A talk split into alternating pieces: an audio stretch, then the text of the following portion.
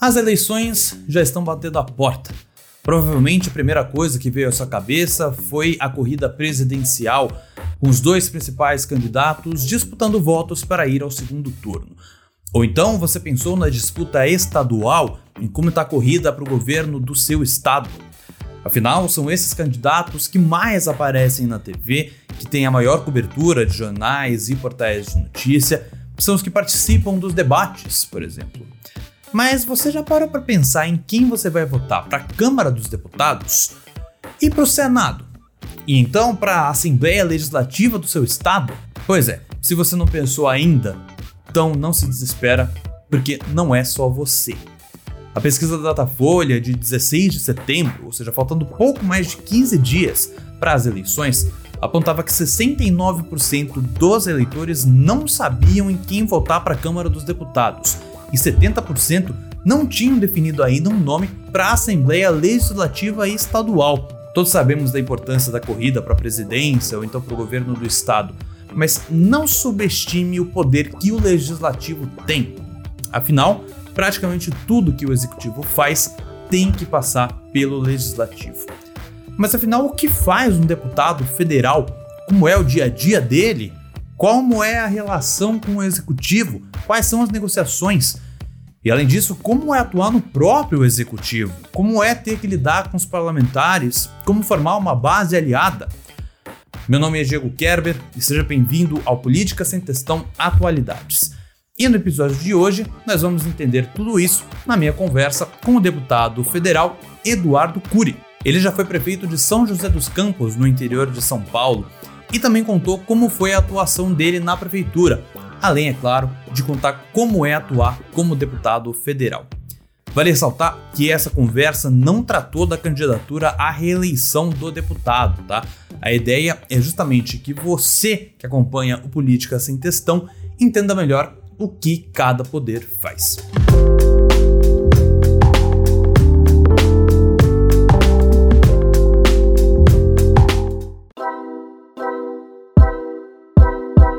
Vamos começar essa conversa primeiro falando da sua experiência como prefeito de São José dos Campos, né? O senhor atuou é, como prefeito, que é uma das maiores cidades do interior de São Paulo. E aí eu queria até te perguntar como é atuar no poder executivo, né? Porque justamente a ideia desse, desse vídeo, desse podcast é tentar explicar para as pessoas qual é a diferença entre atuar no executivo e no legislativo. Vamos começar com o executivo, mesmo sendo uma esfera municipal. Acho que é uma boa até para o pessoal ter uma noção de como é votar no executivo, até porque a gente tem as eleições para governo estadual e governo né, federal nesse, nesse ano. Então, podemos começar por esse assunto. Legal, olha. Obrigado, Diego, pelo convite. Olha, é, tem duas, duas, duas semelhanças e duas diferenças. O executivo, as respostas são mais rápidas. Uh, um prefeito, por exemplo, a pessoa te pede um, para trocar um bico de luz que está queimado, ou tapar um buraco, ou porque o médico não apareceu no posto de saúde para trabalhar. Então você consegue rapidamente, é, de um dia para outro, às vezes, né, rapidamente dar a resposta. Tá? Um deputado não, né? Um parlamentar, um vereador, um deputado não. Você tem coisa de longo prazo. Você, ele, um projeto, por exemplo, demora pode demorar anos para você. Se você for muito competente, ainda assim pode levar anos para você aprovar. Buscar um recurso, você também vai demandar algumas semanas, alguns meses para conseguir o recurso.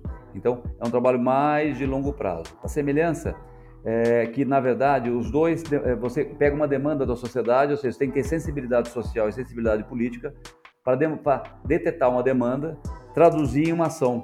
Né? É, e a relação de retornar isso para o cidadão é, comunicar corretamente, explicar corretamente, inclusive dizer se não é possível fazer. Isso é uma semelhança tanto do executivo quanto do legislativo. Essa é a diferença. É, da, da, é a resposta que você dá ao cidadão, a velocidade que você dá a resposta ao cidadão. Perfeito, perfeito. É, e aí, como que era o seu dia a dia como prefeito de São José? Quantas reuniões o senhor tinha que participar? Com quem o senhor ah, precisava ah, falar? Tem uma diferença grande da rotina de um prefeito para um deputado. Um prefeito, por exemplo, essa era a minha rotina. É, cada prefeito, obviamente, é, determina a sua. Eu, tanto quanto prefeito como deputado, eu tenho um dia sagrado. O domingo é o domingo da minha família. Eu só quebro a rotina do domingo quando vem uma autoridade maior do que eu a minha cidade. Então, ver um ministro, um governador, né? Um presidente, obviamente eu vou recebê-lo, não é qualquer que seja o partido. Né? Isso faz parte da liturgia do cargo e se você é uma pessoa educada, você tem que fazer isso. Agora, eu não marco atividade no domingo, como prefeito nem como deputado. Né? É, atividades que eu não preciso marcar no domingo. Por quê? Porque domingo eu preservo é, para minha família. Então, como é, que eu, como é que é a rotina do prefeito? Eu toda manhã eu estava em alguma rádio, três vezes por semana dando entrevista em alguma rádio, seis, sete horas da manhã. Na sequência de manhã eu sempre ficava na rua, ou seja, vendo as obras, visitando os postos de saúde, visitando as escolas, é, sempre de surpresa, ou seja, eu nunca avisava, não, ia, não levava enturragem, não. Eu tinha um motorista, o prefeito também tem um motorista, né? Eu ia, chegava no mandado de saúde, queria dar uma olhada como é que estava. E por que isso? Tem dois objetivos. Primeiro, para ver o real, ou seja, para evitar que as pessoas, não, vamos, vamos, vamos limpar aqui hoje, vamos deixar bonitinho porque o chefe está chegando. Não, eu quero ver o real, né? Dois, para evitar também as pessoas mal intencionadas. Então, é, se eu, se eu avisasse que eu ia no posto de saúde, alguém podia armar uma situação. Não, eu quero chegar e ver a situação real, se tem problema ou se tem coisa positiva. Então, de manhã cedo, a minha rotina era só ficar na rua, que eu queria ver com meus próprios olhos o que estava acontecendo na cidade. É, eu, a, a, minha casa era perto da prefeitura, eu almoçava em casa, era o único momento que eu estava com a minha família é, é, durante a semana. É, na época, as minhas crianças eram pequenas, então era, era mais fácil, né? É, após o almoço, eu chegava uma e meia, uma hora, uma hora, uma e meia, eu chegava na prefeitura e eu despachava, assinava um monte de, um monte de processo, uma pilha, né? Que você é obrigado a assinar, a legislação tem isso, né? E a partir das duas horas até as seis eu recebia as pessoas, audiências de fora, quem pediu audiência com o prefeito. E das seis para frente era minha equipe, secretários, né? Eu, eu coordenava é, as ordens que eu ia dar, perguntava como é que estavam os planos e tudo mais. Então essa era a rotina é, do, do, do prefeito. No sábado eu fazia uma ação, ação cidadania, eu e meus secretários iam para uma escola e, e recebíamos a população. Então, é, cada sala ficava um secretário e eu ficava numa sala. Quem queria falar com o prefeito, é, é, era, só, era só a ordem de chegada e eu atendia até o último. Ou seja, se quisesse ficar até as duas, três horas da tarde, eu ficava. Isso no sábado. Deputado é completamente diferente a rotina. Eu, as votações em Brasília, em qualquer lugar do mundo, são poucos dias por semana, né? Qualquer democracia. E na Alemanha, para você ter uma ideia, para vocês terem uma ideia, são duas vezes, dois dias a cada é, é, dois dias é, quinzenalmente, ou seja, são quatro dias por mês só que você vai à capital para votar, tá certo? É, e há uma, há, uma, há uma ideia equivocada que ah, é, é, tem, só tem dois dias de votação, eles trabalham um pouco. Não, o maior trabalho do deputado não é no dia da votação, é nas suas bases, ouvindo as pessoas, é, é, bolando os projetos, fazendo os estudos necessários, fazendo as fiscalizações. Então, como é que é no Brasil? No Brasil, votações são terças, quartas e quintas, tá? A votação começa sempre terça após o almoço e termina sempre quinta às duas horas, mais ou menos, tá? Varia às vezes com uma. Então, vamos lá. Então, na terça cedo, os deputados usam para deslocamento. Então, eu, saía, eu deixava minhas crianças na escola, né? É, fazia questão, sete da manhã deixava, pegava a estrada e ia para o aeroporto. Guarulhos é perto daqui, 50 minutos, o aeroporto de Guarulhos, e ia para Brasília. Chegava lá meio-dia, chegava lá perto do meio-dia, 10 horas, né? No carro, eu já, eu já ia tratando toda a minha agenda em Brasília, é, é, no avião lia os e-mails e tudo mais. E quando eu desci do avião, eu já falava com a minha equipe no gabinete e falava, olha, que votação vai ter, como é que vai ser hoje à tarde e tudo mais. Quando eu chegava, estava tudo montado. Eu já estava 200 por hora trabalhando. À tarde era votações, votações, quarta de manhã cedo são, são comissões, votação nas comissões. Quarta tarde são as votações pesadas, iam até a noite, as votações mais importantes. E quinta, votação de acordos. Acabava duas horas. Duas horas eu ficava até umas seis horas no gabinete, despachando, atendendo algumas pessoas que queriam falar comigo lá em Brasília. E pegava o voo da noite. Né? Acordava sexta cedo aqui na minha cidade de São José dos Campos. E aí o seguinte, é, um dia eu despachava no escritório da, da, minha cidade, né, a, da minha cidade, e no outro eu circulava ou a segunda, sexta eu despachava no escritório, segunda eu circulava nas cidades do Vale. Então é, isso que eu fazia do deputado. A cada 15 dias eu parava em São Paulo, como eu sou é, deputado federal, o governo do estado é, precisa muito de ajuda dos deputados federais.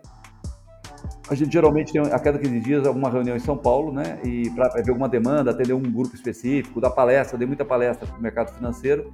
Então, geralmente, a cada 15 dias eu passava em São Paulo. Quando eu voltava de avião, ficava em São Paulo, fazia tudo que tinha que fazer. Às vezes dormia de quinta para sexta, ou às vezes voltava sexta, 11 horas da noite. É, essa é a rotina do deputado. Pelo menos o deputado de São Paulo é essa rotina.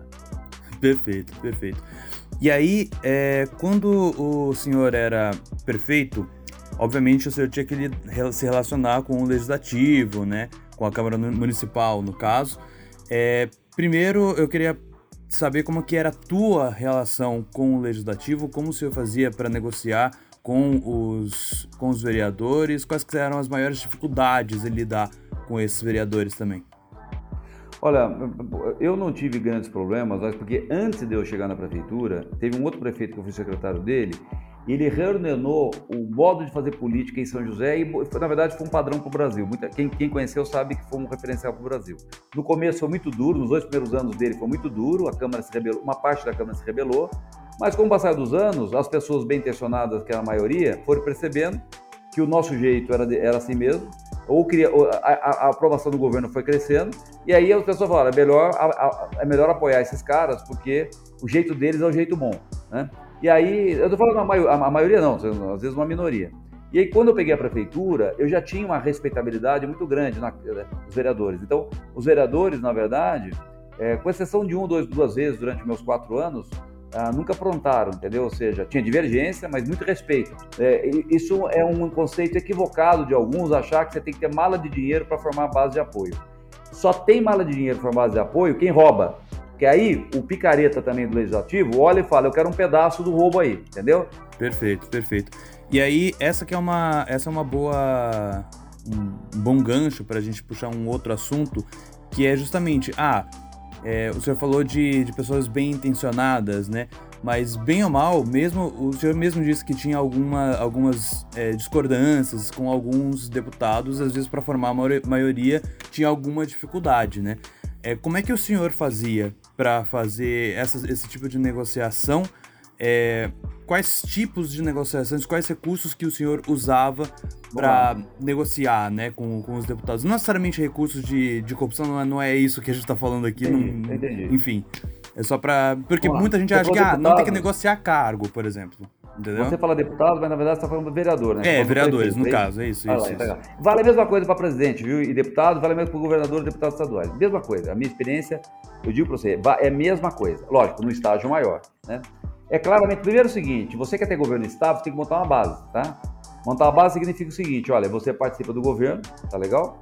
O seu partido participa legitimamente do governo. Se tiver bom, no meu caso era simples, tinha bons nomes, podia indicar é, secretário. Não tinha bons nomes, não ia indicar, tá certo? Começou a governar, falou assim, quem quer, queremos formar uma base, tá? Claramente. Falou assim, olha, o partido tal chegava vezes um partido mais é, mal acostumado, falou assim, olha, ah, eu vou ter direito a uma secretaria? Nós falamos assim, você pode ter 20 secretarias, tá? Arruma 20 caras craques, tá certo ou não? Os melhores você vai ter. Era difícil, porque os partidos não têm, tá certo? Tá legal? Isso fazia com que eles buscassem excelentes currículos. Mas isso, vou falar para você, foram oito anos para chegar nisso, não foi do dia para noite, tá? Aí você fala, e se não tivesse ninguém? Ia ficar de fora, entendeu? Ia ficar de fora. Ia ficar de fora, era problema para a gente? Era, tá certo? Aí você tinha um, uma, um apoio menor. Mas, mas isso foram vários anos, tá? No começo foi difícil, não tinha maioria no começo, tá legal? E aí eu queria abrir SEI é, contra prefeito. Não, não como eu como secretário, eu falando no, no, como prefeito. O, o, anterior, do qual fui secretário dele. Abrir o SEI, né? é, sei, não por corrupção, por formalidade, tá certo? E aí o que, que você faz? Você cede? Não, você não pode ceder. Você fala, você pode na SEI. O que que tá errado? Tá errado, ótimo, me aponte que tá errado, entendeu? Aí não aponta que tá errado, entendeu? Aí é tudo assim, aí a SEI acaba, porque não tem nada errado, tá claro? Tá? Agora, você não pode ter rabo preso, porque senão você vai ter que, vai ser pressionado, né? O que é inevitável são erros acontecem nas gestões, tá? Erros vão ter. Você não pode ter é, roubo e, e, desvio, coisa é maracutaia, nem pequena nem grande, porque aí os caras vão querer vir para cima e falar assim: ah, se tem rachadinha, eu quero uma parte para cá, tá claro? Então é o seguinte, eu vou fazer uma SEI, que não vou denunciar o seu filho, tá claro? E aí o governo fica fraco. Então isso não pode ter. Quem está no poder, no executivo, tem que estar tá claro, vai ter. Erros vão ter, vão querer fazer alguma SEI sobre isso, e você tem que ter transparência. Chegar publicamente e falar assim: ótimo, tem uma SEI, aponta o erro que eu quero consertar. Aí vai passando, as pessoas percebem que você é honesto, né? E que, na verdade, os erros são erros normais de uma administração que tinha 12 mil funcionários. E aí eles passam a ser seus aliados. Aí eles ganham com isso, porque eles também se reelegem, tá? Tá certo? Aí eles fazem obras, reelegem. É um jogo do ganha-ganha, entendeu? Não. Então, quem compra vereador, deputado ou senador com mala de dinheiro é porque, na verdade, tem um rabão preso lá, entendeu? Não, não tenho dúvida nenhuma. Eu, eu, eu falo e assino embaixo que eu tô falando. Até porque, se você uma mala de dinheiro, você tem que desviar, você concorda? Tá certo? E tirar do lugar. Isso é corrupção, tá claro? O grande, o grande erro que alguns cometem, é, aí por inocência política ou inexperiência política, é o seguinte, ó. Eu não vou ceder, eu não vou ceder pra coisa errada. Perfeito, tudo mais. Mas é o seguinte, eu vou faturar sozinho também. Não, é um grande erro. Aí o sistema fala assim, cara, é um pouquinho só, eu tô te ajudando. estou aprovando os projetos. Aí você fala para a população que só você é o, o, o bambambam. Bam, bam. Então é o seguinte, eu não faço parte, então eu vou procurar outro grupo político, tá claro? Uhum. É, e aí é, o, o, ponto que eu, que eu achei bem legal do senhor trazer é que existem erros, né? E é importante a população ter essa noção de que erros podem acontecer e não necessariamente o erro é um indício de corrupção, né? E acho que esse é um bom ponto, um bom ponto para trazer. É, eu queria trazer também uma, um outro ponto, agora trans, transicionando mais para o poder legislativo, é, porque o senhor, sendo prefeito de São José, o senhor tem, tinha uma experiência que outros deputados federais não tinham, né? É, o quanto que o fato de você ter sido prefeito antes de se tornar deputado federal é, afeta o seu mandato como deputado? Total. É, é, todos esses prefeitos lá no parlamento, quer seja de esquerda ou de direita, são muito preparados, são muito razoáveis. Desculpa, preparado é a palavra, estou sendo injusto. São muito centrados, porque eles já passaram, eles sabem mais ou menos olhar a floresta e não a árvore. Geralmente, deputado que, é só eleito é, não teve experiência no executivo, ele tem de ver a árvore na floresta, tá? ele tende a ver aquele segmento que o elegeu, né? e ele não tem noção do conjunto, ele tende a votar muito errado, cometer muitos erros em votação. Né? Até um cara de um partido mais é, é, radical, é, hora que ele se torna prefeito, porque não tem, para ser prefeito, não tem ideologia você tem que tapar o buraco, o, o, buraco, o buraco na rua do asfalto do prefeito PSOL é o mesmo buraco do prefeito do, do PSL ou do, do Democrata, tá certo? Ou do União Brasil, é a mesma coisa. Você tem que ser eficiente e tapar. Então não tem muito isso. No parlamento é diferente, a tua ideologia faz sentido, fazer uma lei, né? Mas é, no executivo, ela tem, é, é 2% de elogia e 90% de fazimento. Então, os prefeitos, geralmente, a gente se conversa lá, geralmente, quando tem alguma coisa que o parlamento está cometendo um grande erro, a gente se fala, porque eles com a experiência falam assim, cara, vocês vão quebrar o Brasil. Vocês vão quebrar o Brasil, vão quebrar as prefeituras, vocês não têm noção do que estão fazendo. Né? Então, é, é, eu considero que eu sou muito grato pela experiência no Executivo, me ajuda muito no Legislativo, muito, muito, muito. Perfeito. E aí, é, a gente conversou muito sobre o, como o executivo, o executivo lida com o legislativo, né? Mas, obviamente, que dentro da própria Câmara dos Deputados, né, tem que haver conversa entre os diferentes deputados. Como é que é esse diálogo, trabalhar com os outros deputados? Como é que são as negociações lá dentro? Olha, primeiro são 513, um colégio enorme, né? Segundo, o voto, o voto proporcional, que é o nosso sistema, ele, é, ele faz com que as pessoas venham das mais variadas segmentos da sociedade. E é um erro esse sistema porque você tem é, a grande maioria eleitos por minoria. Aí você fala, ah, não é legal, pô, um bando de eleitos. Não, só que a somatória dos eleitos pela minoria não dá a maioria. Então você é difícil consensuar um projeto de país porque cada um puxa a brasa para sua sardinha, entendeu? O, o, o, pernil, que é a principal que vai alimentar todo mundo, fica sem carvão. Como é que você faz? Cada um adota uma estratégia. Eu, como gosto de pensar, eu estou lá para ter, eu gosto de votar grandes projetos, eu gosto de ajudar em grandes projetos que reformam o Brasil, eu não gosto muito de miudeza e tal. Eu procuro me aliar, procurar, e agora já conheço, né? Os deputados têm o mesmo perfil. A gente monta grupos, né, de vários partidos, e a gente trabalha mais ou menos sintonizado. Então eu procuro participar das reformas, ou seja, da modernização trabalhista eu participei, do saneamento eu participei, a, a, a regulamentação das agências reguladoras, que, é, que diminui a interferência política, eu participei. Eu procuro pegar isso e esses deputados procuram pegar isso. E aí nós temos um código, tem muita credibilidade entre nós. Um não engana o outro, porque eu estou relatando um projeto hoje, se eu chego e falo assim, olha, pode votar, ele fala, Eduardo, eu estou preocupado com esse segmento da sociedade. Eu, eu que fiz o relatório, pode votar, que essa vírgula que eu mudei aqui do local garantiu que não há risco para esse segmento, tá claro? Eu falo, ele confia em mim entendeu? Porque na semana seguinte, ele está relatando um projeto e ele que eu falar com ele, ele tem, a credibilidade é reversa, tá? No parlamento você trabalha com credibilidade. O, aquele cara sem palavra, ele, ele se queima totalmente, entendeu? Não tem nada a ver com picareta, viu, honesto, tá claro? Não tem nada a ver. Tem cara que, sei lá, se o cara chegar lá para fazer rolo, tá certo ou não? Ele não participa disso, ele tá pouco preocupado com isso, né? Mesmo porque ele não, quer, ele não quer brigar com ninguém, ele quer fazer o rolo dele e ficar quietinho.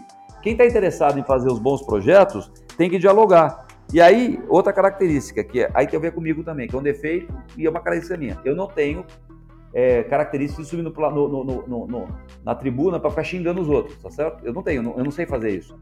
Não quer dizer que eu esteja com raiva de alguns de vez em quando, mas eu não faço porque eu respeito o eleitor daquele cara. Né?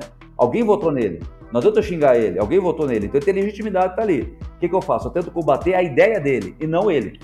Isso faz com que eu tenha credibilidade para aprovar meus projetos. Perfeito. E o senhor chegou a, a comentar, né, da outra vez que a gente conversou também, que o senhor participa de muitas comissões técnicas lá dentro da Câmara, né? O senhor até relata algumas delas. Como é que é essa experiência, principalmente dentro dessas comissões? Como é que é a, a conversa com os outros deputados dentro da comissão para aprovar o, o, um projeto de, de interesse, por exemplo?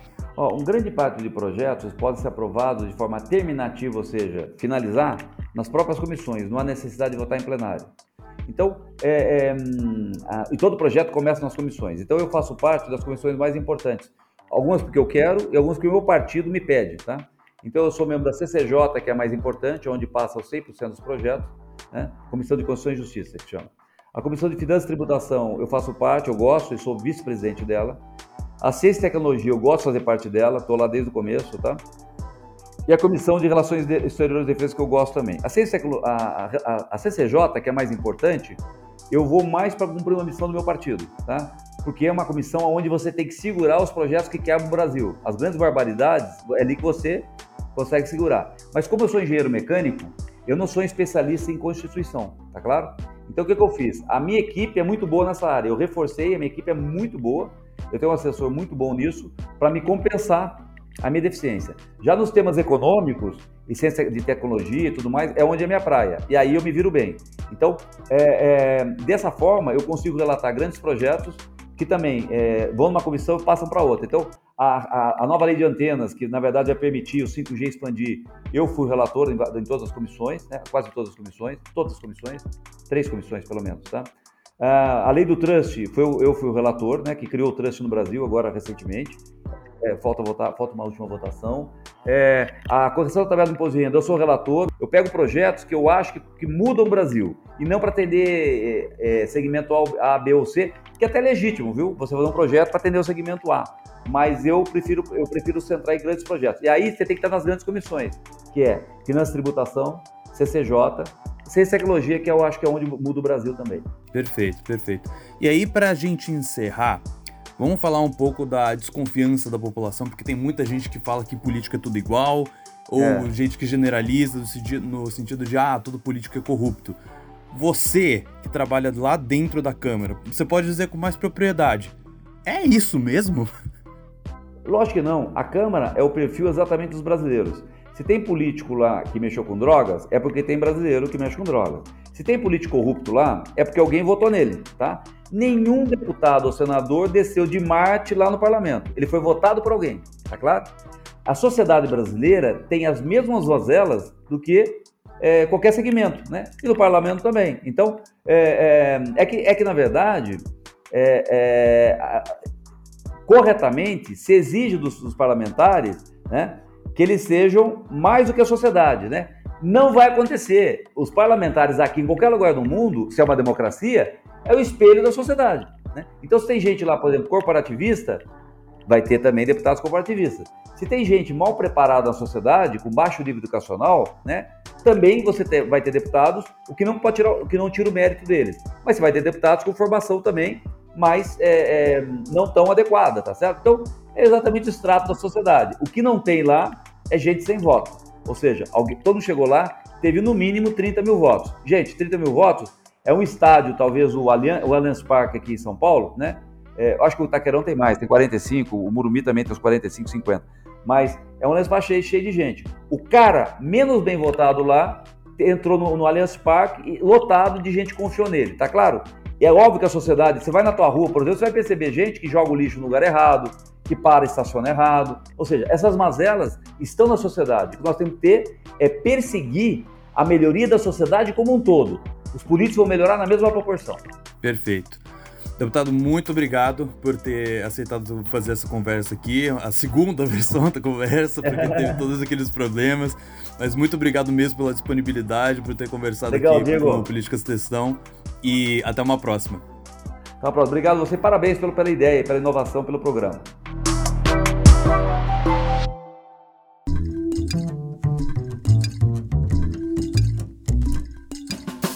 Esta foi a conversa com o deputado federal Eduardo Cury. Espero que você tenha gostado do papo e que agora entenda um pouco melhor qual é a função e como é o dia a dia tanto do poder legislativo quanto do poder executivo. E claro, eu espero que essa conversa tenha te ajudado a tomar a melhor decisão no dia da eleição. Se você está acompanhando pelo YouTube, não se esqueça de deixar o seu like aqui embaixo e de se inscrever no canal. E se você está acompanhando por outras plataformas, siga o nosso podcast e também compartilhe com seus amigos e familiares. Até o próximo episódio do Política Sem Testão Atualidades. Um abraço!